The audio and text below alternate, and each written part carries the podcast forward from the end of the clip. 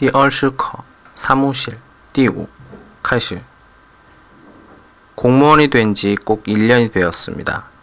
직장에 나가면 정신없이 바쁩니다. 그렇지만 일은 재미있습니다. 이 일이 제게 맞는 것 같습니다. 물론 피곤할 때도 있습니다. 계획에 없던 일을 할 때나 갑자기 문제가 생겼을 때는 당황합니다. 그럴 때마다 서로 도와주기도 하고 도움을 받기도 합니다. 그런 날은 퇴근길에 동료들과 한잔 합니다.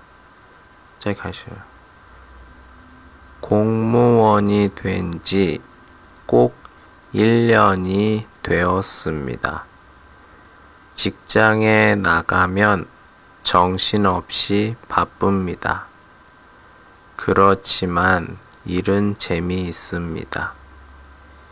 이 일이 제게 맞는 것 같습니다. 물론 피곤할 때도 있습니다. 계획에 없던 일을 할 때나 갑자기 문제가 생겼을 때는 당황합니다. 그럴 때마다 서로 도와주기도 하고 도움을 받기도 합니다. 그런 날은 퇴근길에 동료들과 한잔 합니다. 再见。